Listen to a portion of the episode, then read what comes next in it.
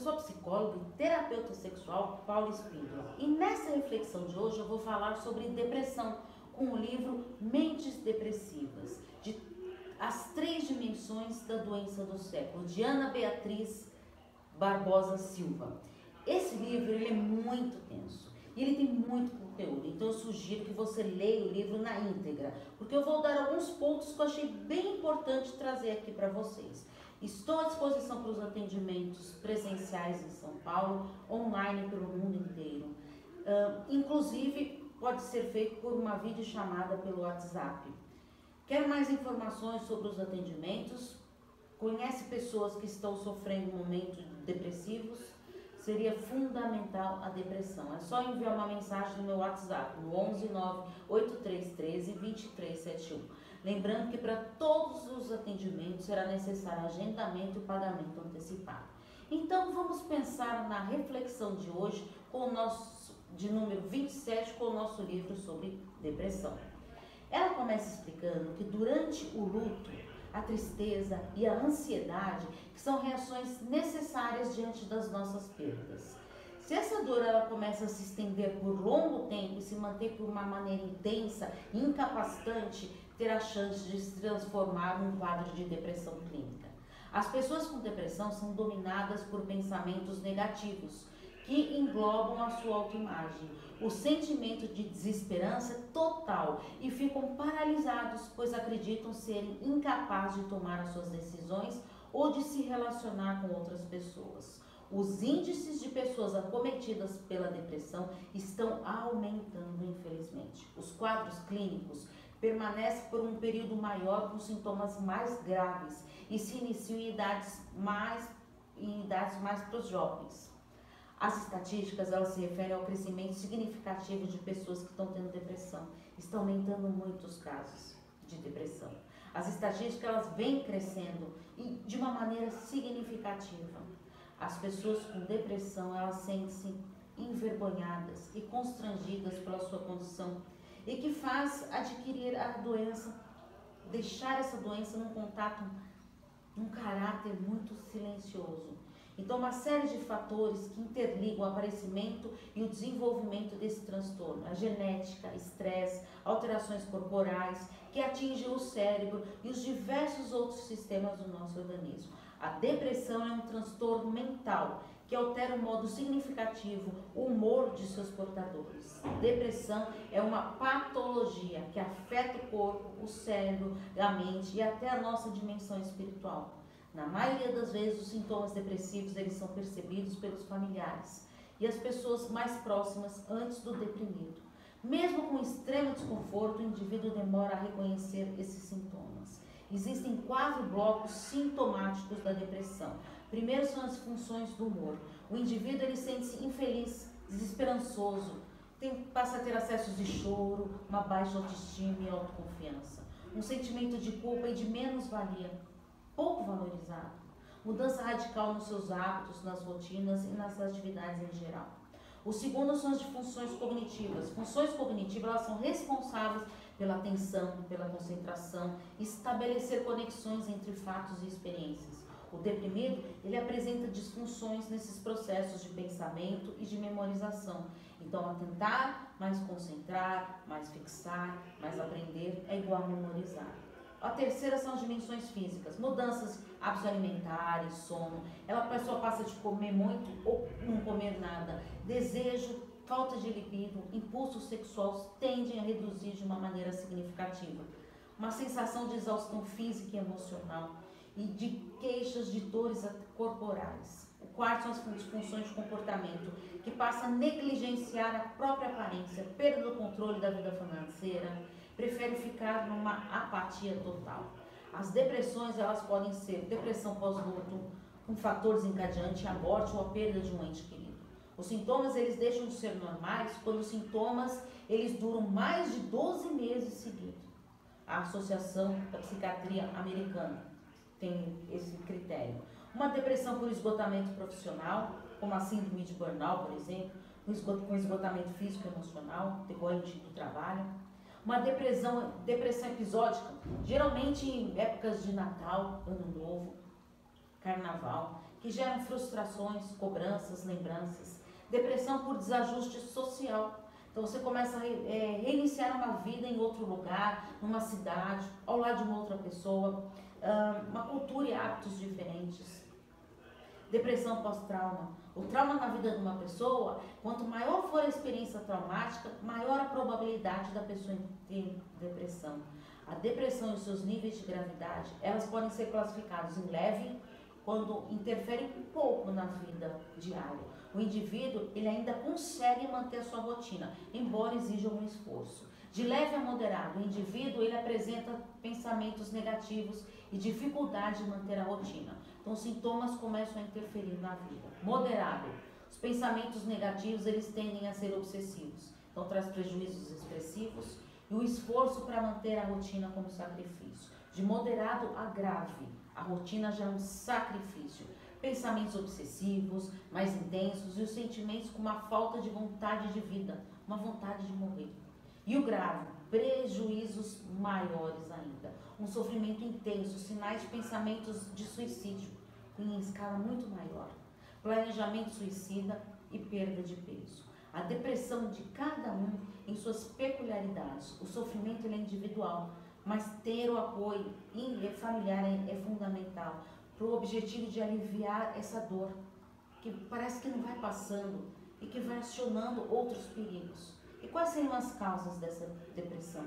Causas biológicas, como os, os nossos neurotransmissores interferem na depressão? Fatores genéticos, o que, que se herda não é a doença em si, mas a vulnerabilidade para que ela se desenvolva. Todos fatores psicológicos ou ambientais, a personalidade de cada um, ela é constituída de um temperamento da parte genética, herdada dos parentes, e pelo caráter de uma parte divina do nosso aprendizado, gerado por hábitos, experiências cotidianas, a educação e o ambiente sociocultural. Então as pessoas são mais suscetíveis a transtornos depressivos. Pessoas que se cobram demais, apresentam dificuldade de relaxar ou de solicitar ajuda Pessoas pessimistas com aparência de se preocupar em excesso e com elevado nível de autocrítica, de autocobrança. Pessoas que necessitam ter um controle de tudo e de todos. Isso não leva a nada. Depressão infanto-juvenil. A depressão ela pode atingir pessoas de qualquer idade, de qualquer faixa etária. A depressão em crianças e adolescentes ela altera o relacionamento com a família, convívio social, rendimento escolar, se predispõe mais aos abusos de álcool e de drogas. A depressão na terceira idade, ela é muito comum nessa fase. O tratamento precoce são essenciais no restabelecimento da saúde geral dos idosos. Quando o idoso ele apresenta um quadro depressivo, deve-se fazer uma avaliação bem extensa e criteriosa para ver a parte é, psiquiátrica e clínica desse idoso o tratamento ele deve ser com medicação com doses reduzidas. Temos também depressão feminina, que são duas vezes mais comum do que a de homens, tá? Quadros depressivos de maior relevância são os transtornos disfórico pré-menstrual, famada, a famosa TDPM, sintomas que antecedem a menstruação, a depressão pós-parto, que também é algo muito comum, principalmente no primeiro filho a, a pessoa não sabe lidar com a capacidade de, de saber que ela é capaz sim de amar o seu filho. Depressão na menopausa, ocorrem várias alterações físicas, hormonais e emocionais, oscilações de humor, hipersensibilidade, insônia, ondas de calor, a pele fica ressecada, os cabelos quebradiços ou em queda, aumento da massa de gordura, redução da massa muscular, tristeza e cansaço. E quais seriam as associações das depressões? elas costumam vir acompanhadas de alguns transtornos mentais ou até mesmo de doenças físicas. Pode sim ter comorbidades, como os transtornos de ansiedade tão comuns, transtornos de personalidade, como por exemplo de borderline, comportamentos disfuncionais, confusos, desorganizados, que são os borderlines. Uso de drogas vão produzindo alterações momentâneas no funcionamento cerebral. Aquelas dores crônicas, físicas mesmo, doença de Parkinson, uma doença neurológica de caráter degenerativo e progressivo, marcante para a pessoa e vai na, mexe na produção do neurotransmissor da dopamina. Doença de Alzheimer, doença neurodegenerativa do cérebro. Vírus da imunodeficiência, que é o HIV, que pode sim levar à depressão por não lidar, conseguir lidar com essas questões. O câncer, por ser um diagnóstico assustador. Doenças cardiovasculares, insônia crônica, estratégias complementares e fundamentais na recuperação dessa depressão. Então, uma nova forma de encarar a depressão nos desperta para a importância de cuidarmos bem das nossas dimensões, corpo, mente e espírito. A busca pela saúde tridimensional. As estratégias tridimensionais para uma vida saudável, ela tem que ter uma alimentação adequada, praticar atividades físicas com regularidade, cuidar dos aspectos emocionais e espirituais durante toda a nossa existência. Aspectos relacionados à saúde física, o seu corpo mesmo, atividade física, alimentação, sono. Aspectos relacionados à nossa mente, trabalhar na psicoterapia suas emoções, seus sentimentos, que desperta frustrações, perdas afetivas, problemas, dificuldades. Relacionamentos, é, é, aspectos relacionados à questão mais espiritual, está relacionado com a nossa alma, o nosso espírito, que constitui cada parte material da nossa existência. O tratamento dos pacientes com a depressão consiste em auxiliá-los numa longa caminhada para uma vida mais luminosa, no qual os sintomas dolorosos e os sombrios se transformam em lembranças bem distantes. A depressão, ela tem três dimensões, como eu disse para vocês, a física, que é definida pelo corpo que possuímos, o cuidado que temos com a nossa saúde física. Então, visa manter o nosso corpo saudável, harmonioso, com uma base sólida para um desenvolvimento psíquico e espiritual. Essa dimensão mental, ela atinge a plenitude com as tarefas de ler, compreender textos, reconhecer alguém, associar músicas, episódios do passado, as principais funções cognitivas, percepção, atenção, compreensão, memória, linguagem falada e escrita, empatia e socialização. E a dimensão espiritual, que é como a luz potente e concentrada, capaz de aportar caminhos e trajetórias, de apontar mesmo relacionamentos, melhorar a qualidade de vida individual e no coletivo. Outro ponto importante que eu não posso deixar de falar são os suicídios, que são causas muito importantes detectáveis na depressão.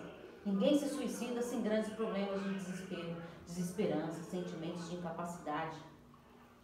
O amor, como propósito do viver, é a estrada mais segura e rápida para a pessoa na evolução espiritual, pois somente é capaz de proporcionar a paz do espírito. Nós humanos temos a tendência de fugir de tudo aquilo que possa nos tirar da nossa zona de conforto vital ou que possa abalar as nossas certezas ilusórias. Não é verdade? Eu não sei qual a sua religião. Eu não estou aqui para falar de religião, mas é importante você perceber que esse lado espiritual, o físico e o nosso mental são dimensões que fazem parte do nosso ser, da nossa essência. Combinado? Pare então para refletir muito bem nisso. E agora, pare um pouquinho, pegue papel e caneta na mão e vamos para o seu plano de ação. Agora é sua vez, hein? Pensa e reflita bem, mas de coração aberto. E peço que você compartilhe já essa live com seus familiares que podem estar passando por isso, ou alguém, amigos que você conheça. Primeira pergunta. Quando está triste ou ansioso, o que costuma fazer para mudar essa situação? Segundo, qual o momento mais difícil que você enfrentou que achou que não conseguiria se enfrentar? Terceiro, quando fica triste, quanto tempo demora essa tristeza? Avalie. Quarto, consegue enfrentar os seus problemas sozinho? Quando precisa de ajuda, quem você procura? Sexto, já teve depressão? Conseguiu sair disso? Quanto tempo durou? Sete. De 0 a 10. Como você está hoje? Agora, agora na hora que você está assistindo esse vídeo. Como que você está hoje? Pense bem, reflita, compartilhe esse vídeo. Acompanhe nas minhas redes sociais. Quer conteúdo diário? Vem para o canal do Telegram. Paulo Espíndola, psicóloga, relacionamentos psicologia. Lembrando que quem cuida da mente, cuida da vida. Um grande abraço.